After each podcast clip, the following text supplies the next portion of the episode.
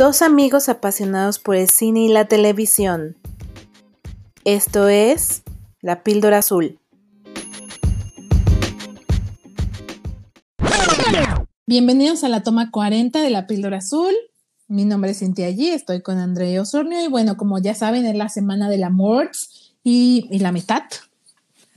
y entonces hoy sí toca al amor. Le queremos dedicar eh, les queremos más bien hacer algunas recomendaciones, tanto en, de series como de películas, que si no han visto, la verdad, tienen que verlas porque son muy, muy, muy buenas eh, producciones y son como, eh, pues sí, muy, muy bonitas historias de amor.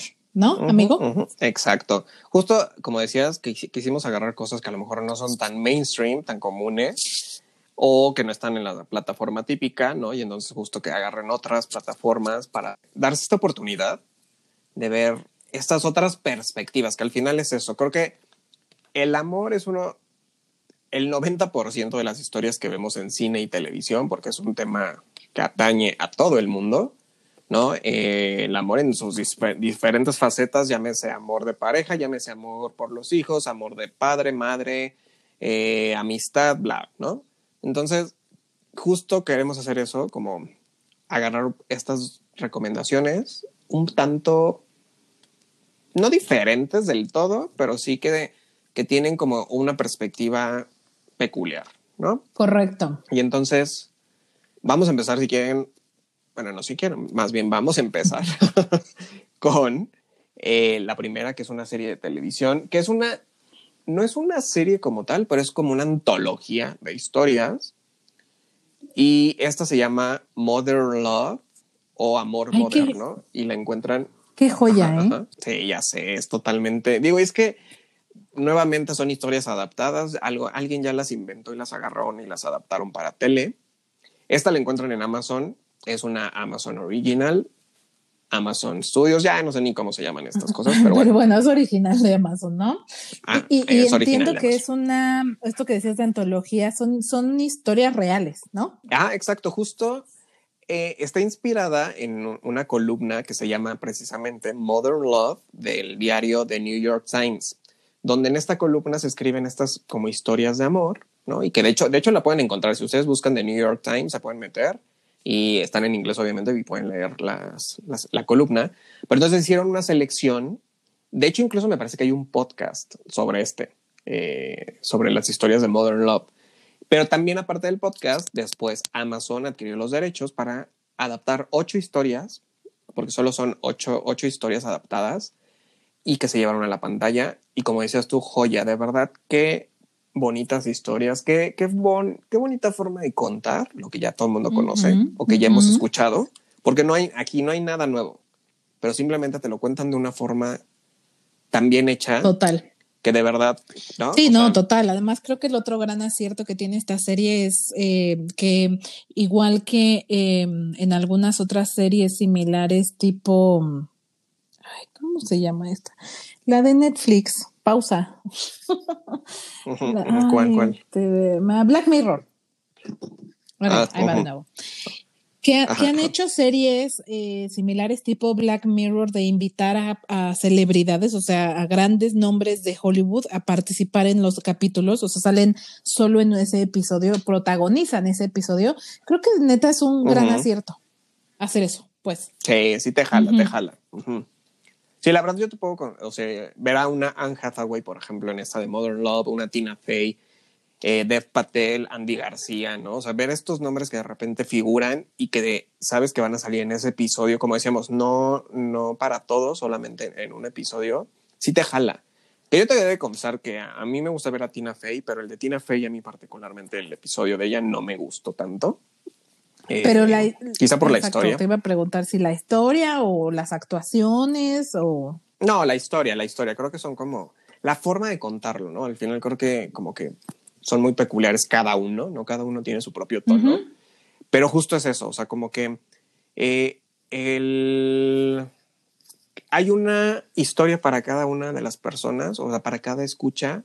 Te puede gustar uno, te puede gustar dos, a lo mejor no te gusta ninguno, ¿no? Quizás se puede dar el caso, pero yo sí tengo mis, eh, mis favoritos. Ahorita te, si hablamos de cuáles son los tuyos, pero eh, justo es esto, Modern Love, ¿por qué vale la pena? El, el, guion, el guion vale mucho la pena. La verdad es que a mí también lo que me gusta mucho, precisamente retratan a la historia Nueva York. Yo no sé de verdad los guionistas que retratan Nueva York lo hacen tan bien, te dan unas ganas de vivir en Nueva York cuando ves esas historias, ¿no? Eh, digo, nos pasa con Sex and the que te contagia la magia de Nueva York y aquí vuelve a pasar, ¿no? O sea, aquí ves Nueva York y te gustan mucho las, las escenas, que eso me lleva a la parte técnica. También tiene tomas de la ciudad que se vuelven parte de la narrativa de la historia. Entonces está súper bien. Que si lo combinas con las actuaciones, también. Y como les decíamos, hay nombres grandes, pero también hay personajes que no son tan destacados, pero lo hacen bastante bien. Los, los protagonistas de muchas de estas historias están bastante bien colocados. Sí, yo podría agregar que sobre el guion o sobre la manera en la que decidieron montar la, este, como dices, esta antología, es que trataron de que cada historia fuera diferente, ¿no? O sea, no todas son de amor de pareja, pues. Hay algunas que sí son de amor de pareja, pero hay otras que tienen que ver un poco más con el amor de eh, a un hijo, este, al amor a uno mismo también.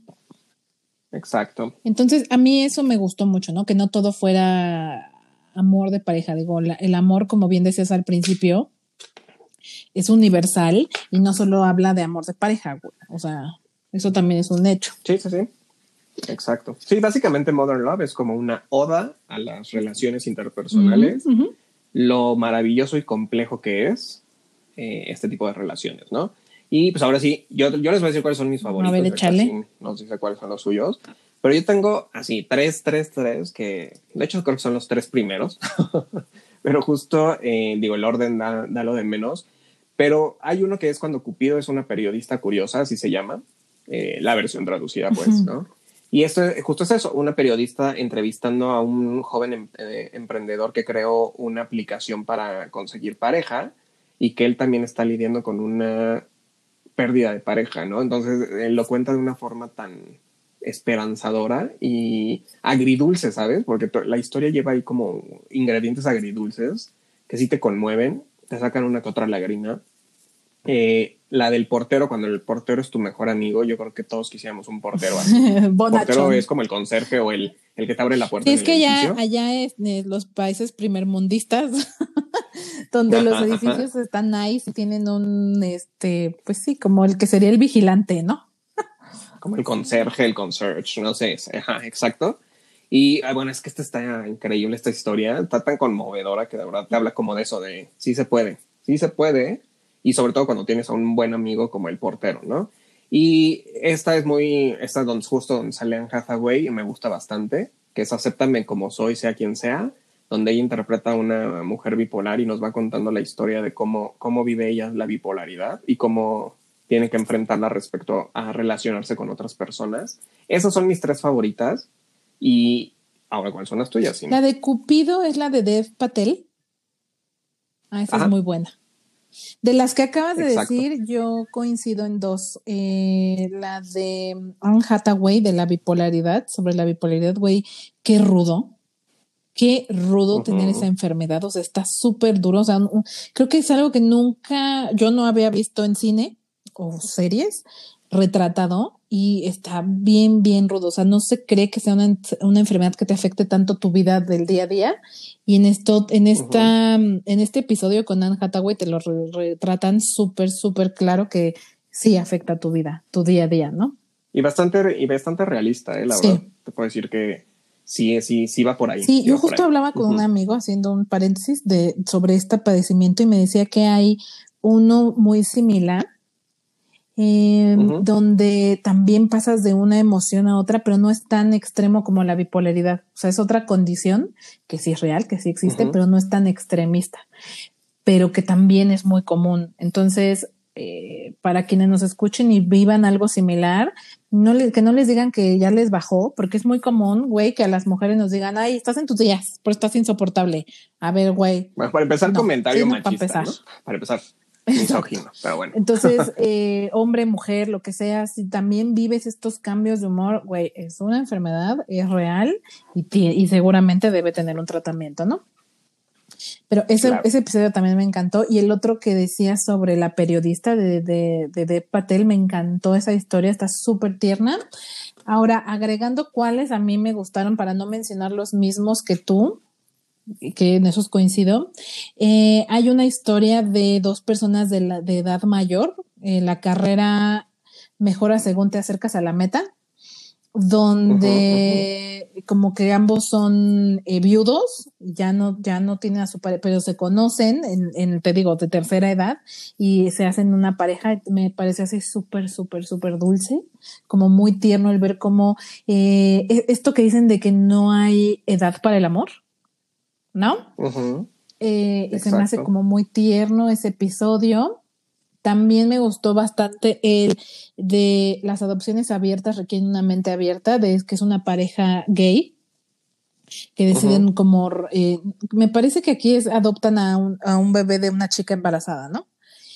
Y, la verdad es, que la Dina no solo es el tema de que una pareja gay decida adoptar, sino más bien el cómo ellos eh, conocen a la chica, se permiten eh, adentrarse en la vida de la mujer y se terminan incluso como hasta eh, de cierta manera enamorando de ella. Está como muy linda esa historia también. Y el final bastante acertado. Para mí esos serían como otros episodios que me gustaría mencionar, muy, muy, muy tiernos también. Exacto. La verdad es que digo, no vamos a ahondar más porque les tenemos otras recomendaciones, pero échense un clavado a Amazon y busquen Modern Love o Amor Moderno y de verdad la van a disfrutar bastante. Si el 14 de febrero no tiene nada que hacer, esta es una buena opción. De acuerdo. Ahora sí, vamos con una tuya. Ah, yo les traigo una película de Netflix. Eh, es una eh, película de animación japonesa que estrenó en 2016. Eh, Está escrita y dirigida por Makoto Shinkai, que de hecho él también escribió una novela, eh, y digo, él es el mismo escritor, pues, y lleva el mismo nombre. Y bueno, ¿por qué una, una película animada? Yo no sé si ustedes, o sea, después de esto me quedó clarísimo que, eh, bueno, los japoneses dominan el arte de la animación. O sea, vaya, sin lugar a dudas, por eso el anime y todas las historias de anime derivadas de los japoneses, la verdad es que pues es toda una subcultura y tiene como mucho pegue en todas partes del mundo, pero como que yo nunca había visto que eh, y contaran una historia como de adultos, como si fue, como si estuvieras viendo un live action y de adultos, porque no es, no, no se siente, eh, aunque es juvenil, porque son, son adolescentes los protagonistas, no se siente tan juvenil, no se siente como drama adolescente, sino como de verdad como película de adultos. O sea, que se adentraran en hacer películas que pareciera que son, les, bien podrían ser historias live action, ¿no? Sobre amor, o sea, sobre temas más dramáticos y no tanto en la, en la fantasía y la ficción del anime, ¿no? Em, la película se llama Your Name eh, tu nombre en español. Eh, y como les decía, son dos, son dos adolescentes. Uno se llama Taki y, la otra se llama Mitsuha, que son niño y niña. Entonces ellos son completamente desconocidos, eh, y, pero están destinados a conocerse, ¿no? Durante, durante un sueño, ambos adolescentes intercambian sus cuerpos y como resultado empiezan a vivir la vida del otro y pero solo pueden estar en el cuerpo del otro cuando están dormidos. O sea, cuando se van a dormir, intercambian cuerpo. Entonces él está en el cuerpo de ella, ella está en el cuerpo de él y, y, empiezan a conocerse y cuando son conscientes de que hacen estos cambios de cuerpo, empiezan a, a, a dialogar entre ellos a través de mensajes de texto en el celular, ¿no? Porque no se conocen, nunca se han visto en su vida, nunca se han hablado, o sea, y conforme va, evolucionando la película empiezan a intercambiarse mensajes de quién eres tú, de dónde eres, qué haces, qué, te gusta, qué te dedicas, y empiezan a entablar como una eh, amistad que los empieza a hacer sentir eh, o a tener una conexión muy especial con, con lazos muy profundos que los lleva a, a tener un deseo de conocerse físicamente, ¿no? Porque eh, una vive como en a las afueras de la ciudad, en una vida un poco medio más provincial y el chico vive en la ciudad, ¿no? Entonces tampoco es que vivan en lugares completamente distintos. Entonces, bueno, eh, la trama se desarrolla en el, en, en el sentido de que ambos se empiezan como a interesar demasiado en el otro, de que intercambian cuerpos y quieren conocerse físicamente, ¿no? La verdad es que es una historia súper, súper, súper linda. Debe de durar hora y media, que es lo que duran más o menos los, las, las películas de, de animación. Es una historia de amor súper tierna. Porque además, eh, digo, no les quiero contar más porque de verdad la tienen que ver. Es, es una cosa súper dulce. Es muy cursi. La realidad es que sí es súper cursi, es como súper dulce Rosita, y pero juega con el tiempo. Al, al final te das cuenta, o sea, sí, les quisiera contar este, e, esta, esto porque al final juegan con el tiempo y resulta que no están en la misma época, ¿no? Y eso es lo que le mete un poco más de sazón a la historia a mí me gustó mucho, de verdad la disfruté mucho porque yo no me esperaba esto de, la, de una animación. O sea, cuando tú ves animación, normalmente te esperas cosas para niños, ¿no? Historias de niños que, que tienden normalmente a ser divertidas. No es raro ver películas como Soul que que parece que están más hechas para adultos, ¿no? Entonces, este tipo, como que siento que los japoneses últimamente han hecho esto, han empezado a, sacar muchísimas películas que te di, que como les decía, bien podrían ser live action para adultos. De verdad se las recomiendo mucho. Mm, la van a, la, la van a disfrutar bastante si están buscando algo muy rosita. Este. Está interesante y sobre todo que sea diferente, la verdad como ver algo no solamente con gente real, sino también, como decías, animación Está interesante. Y el argumento suena, suena muy peculiar. Así que esta la encuentran en Netflix. ¿Nos recuerdas? Es Your Name, Your Name. en Netflix, ¿verdad? De hecho, la, la encuentran así porque no está traducido el título. Your Name. Perfecto. Muy bien. Pues yo les voy a hablar ahora otra de Amazon. Otra joya, de verdad. Esta, esta es otra must. Son dos temporadas de esta joya creada por Phoebe Waller-Bridge y la verdad, tanto la de Mother Love como esta, la verdad es que les confieso que pues, no son tan nuevas, pero las tenía guardadas para el momento ideal de poderlas expresar en este podcast. Cuando estuviera como el tema y ahora este es el tema, ¿no? Quizá Fleabag, que es esta de la que voy a hablar, le podemos dedicar otro programa después, pero estas se las dejo porque también va muy ad hoc con el tema y, les digo que es una joya porque es diferente. Esta es otra peculiar. Esta es, la característica de esta serie es que la protagonista, que es Phoebe Waller Bridge, rompe cámara, rompe la cuarta pared y entonces de repente habla y lo hace de una forma que pocos actores lo pueden hacer tan bien como ella. O sea, tú, tú la ves de repente actuando y de repente voltea la cámara y, te empieza a decir las cosas, lo hace de una forma genial. Y es que Phoebe Waller-Bridge, la verdad es que ella es escritora de esta serie y lo que empezó como a lo mejor como un reto que le hizo una amiga para crear un sketch de 10 minutos en un festival, ¿no? Y que lo contara, derivó en esta serie. Eh, eh, que de verdad, eh, ella es una protagonista, es una joven muy peculiar, les digo muy peculiar porque no sabes qué le está pasando, porque por ahí como que te deja entrever que está medio dañada de algo, de mentalmente, ¿no? O sea, en cuestión a lo mejor emocional, pero no lo alcanzas a ver porque lo oculta tras una fachada como de humor negro, ¿no? Y de hecho toda, toda la historia te la van contando con este humor negro tan peculiar de, de esta mujer. Y al mismo tiempo también es como una mujer sexualmente eh, voraz, por así decirlo, ¿no? Disfruta su sexualidad, pero al mismo tiempo está en la búsqueda consciente o no, o no consciente del amor y lo mejor son los personajes secundarios que la acompañan. Tiene una hermana que es todo lo opuesto a ella, con un cuñado misógino que de verdad te dan ganas de, de, verdad de darle una patada en las bolas, ¿no? Cuando, se, cuando le habla ella. Y entonces vas viendo toda esta dinámica, pero de verdad el personaje de ella lo, lo quieres, o sea, terminas por quererla. O sea, de repente no la comprendes, la ves tan confundida, pero tan inteligente y a la vez tan, tan abierta y a la vez tan cerrada. Y les digo que es, como un tema tan ambivalente porque justo la ves expresando tanto sus opiniones, diciendo las cosas a lo mejor de, hecho de forma incómoda, pero cuando llegan momentos cruciales se quedan las palabras y no sabe qué decir, que, que, que sientes una empatía total con ella y la historia que se mezcla ahí de amor, que también no está de más decir que no le gustan las relaciones este, fáciles, ¿no? Le gustan un poco las relaciones complicadas. Y entonces se entremezcla ahí. De verdad, vale mucho la pena, les digo por esto, los diálogos, el tema del guion, el guion eh, que lo, hizo Phoebe Waller-Bridge, eh, ella es de verdad genialidad en este, en este proyecto que hizo. Son dos temporadas, no están tan largas las, las, temporadas y se las echan de volada. De verdad, yo esperaría que hubiera una tercera temporada. De verdad, le estoy esperando con ansia, solo, solo que pues no sabemos cuándo.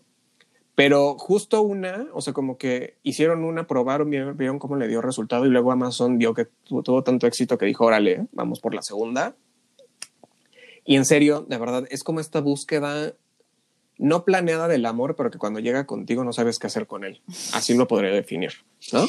Ay, o sea, como que la ves ahí, o sea, porque sí, la ves así como tonteando y de repente pum, vale, ¿no? Que se enamora o se quiere enamorar o siente algo que pues no sabe, ¿no? Y de verdad la tienen que ver. O sea, en serio se las recomiendo. Espero que la veas pronto, sin para que me digas y le podamos dar una garantía de garantía de la píldora, porque de verdad ya, ya te echarás un clavado. Esta es mi otra recomendación, diferente. Eh, no es cursi, pero sí es con un humor negro. Para quien le guste el humor negro y medio acidito, pero y al mismo tiempo que, que con ese, ese comentario mordaz también te llega y te duele, es, esta es la serie. Así que se las dejo. Fleabag en Amazon. Oye, ¿e-, ¿esto es original de Amazon?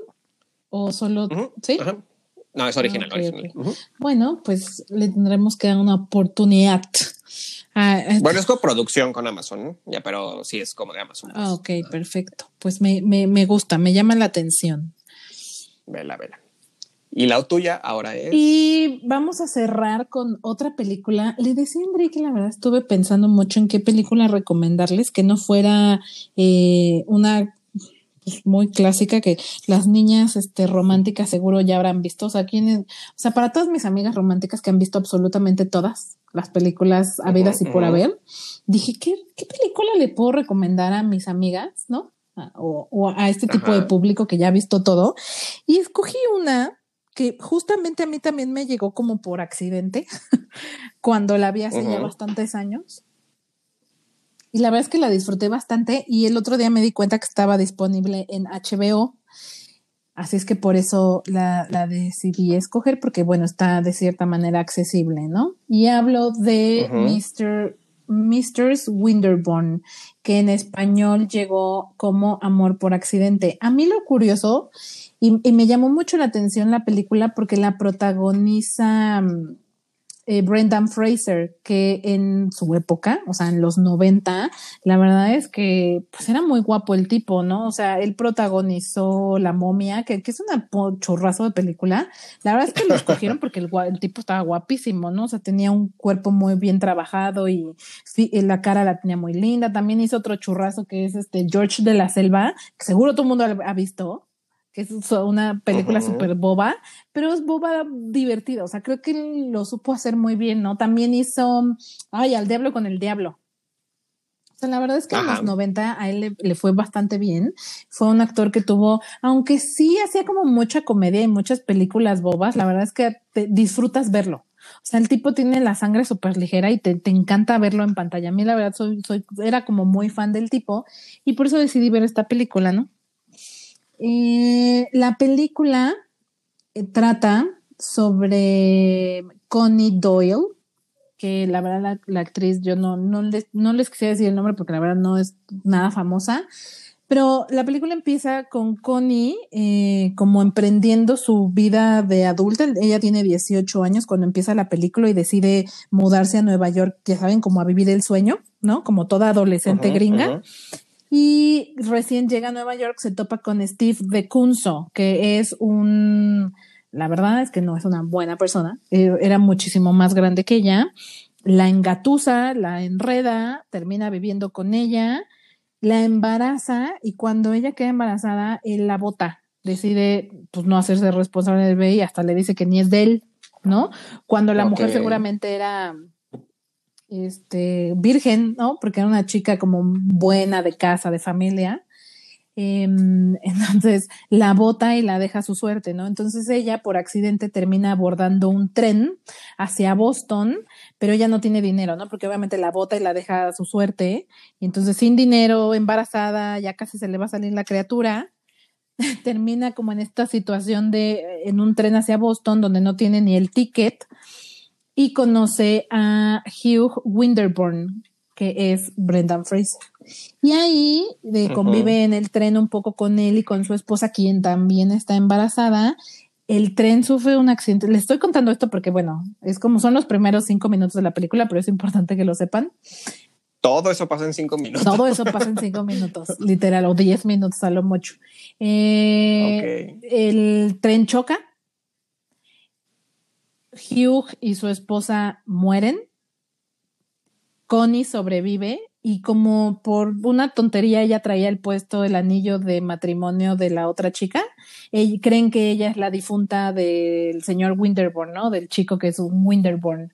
Entonces la familia la coge, la recibe en su casa y ella al principio no sabe cómo decirles que ella no es la, la nuera, ¿no? O sea, la nuera, ella por accidente se, o sea, se estaba, no sé cómo es que le dice, ay, sí, pruébate mi anillo. Entonces la Connie se pone el anillo, sucede el choque y entonces cuando la, los encuentran, pues la, a ella la, le, le ponen el nombre de la esposa del Winterborn, ¿no? Entonces, la familia, como pues se murió su hijo y ella es la nuera y además el bebé se salvó, pues obviamente la familia la acoge y la recibe en su casa. Y lo curioso es que como este era el hijo hippie, eh, que se había ido a viajar por el mundo, porque la creo que conoce a su esposa en, en Japón o una cosa así, nunca había mandado fotos de su esposa. O sea, se casan, tienen al bebé, hasta se embarazan, pero ellos nunca habían conocido. O sea, él justo iba de regreso a su casa a presentarle a su mamá y a su familia, a la esposa y al futuro bebé, ¿no? Entonces, como no la conocen, como no hay fotos, como no hay ninguna referencia de ella, Connie no sabe cómo qué hacer porque justo la, la, mamá, pues obviamente acaba de perder a su hijo y está toda triste y devastada y como que el bebé le devuelve la vida y las ganas por vivir como que ella queda atrapada en esta situación de no sé qué hacer, ya no sé si decirles la verdad o no, finalmente no tengo dinero, no tengo familia, estoy aquí abandonada y con ellos voy a tener una familia, ¿no? Entonces decide seguir la farsa y como ya no decir nada, y lo que le mete salsa al asunto es que conoce a Bill Winterborn, que es el hermano gemelo del difunto y que justamente, obvio, también es interpretado por Brendan Fraser, ¿no? Y bueno, a partir de ahí sucede toda la, toda la historia, ¿no? En donde además de que haya cierto romance, también hay cierta intriga, suspenso, eh, de repente ya hay un muerto, eh, entonces la verdad es que es una comedia, no, es, esta película es de 1996, es muy noventera, se nota completamente en el look and feel y en la historia lo, lo noventera, pero está muy bien hecha, o sea, está muy bien contada y no me, aunque es una comedia romántica, tiene, como te digo, estos tonos de medio thriller, suspenso, un poco de drama, etcétera, etcétera. Entonces está, está de verdad muy bien contada, muy bien hecha y la van a disfrutar muchísimo si no la han visto y si les gusta este género. Muy bien. Suena, suena, suena bastante que hay mucho, hay mucho material ahí. Pues es una comedia más. Tampoco es como la revelación del, del año. Pero de veras yo la volví a ver este fin de semana para hacerles la recomendación y la volví a disfrutar mucho. O sea, tenía muchos años que no la veía. La disfruté muchísimo y yo creo que a ustedes también les, les, va a gustar mucho si, si en algún momento ustedes ubican a Brendan Fraser. De veras es un tipo que estaba guapísimo. Guapísimo, guapísimo. Y de una sangre como muy ligera que te cae increíble, ¿no? Entonces, creo que esta es una muy buena recomendación para mis amigas, las amantes de las chick flicks. Muy bien. Pues hacemos un recuento.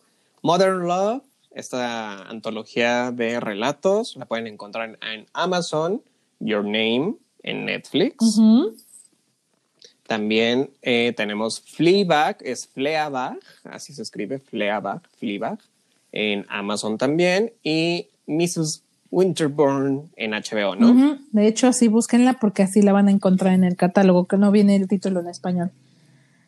Perfecto, muy bien, pues estas son historias un poco no mainstreams, más bien, son historias no tan mainstream que pueden encontrar a ver y disfrutar mucho en este día de el amor. El día de San Valentín, 14, 14 de febrero, lo pueden disfrutar viendo estas películas. Y sin, ¿cuáles son nuestras redes sociales? Nos encuentran en Facebook, Twitter e Instagram como la píldora azul con una entre píldora y azul. Y la verdad es que les reservamos para mañana, porque ya hablamos de amistad, ya hablamos de amor, pero creo que dentro de todo esto hay una tercer componente que creo que no hemos tocado mucho en el podcast y que decidimos que valía la pena, ¿no? Que es la relación de amante.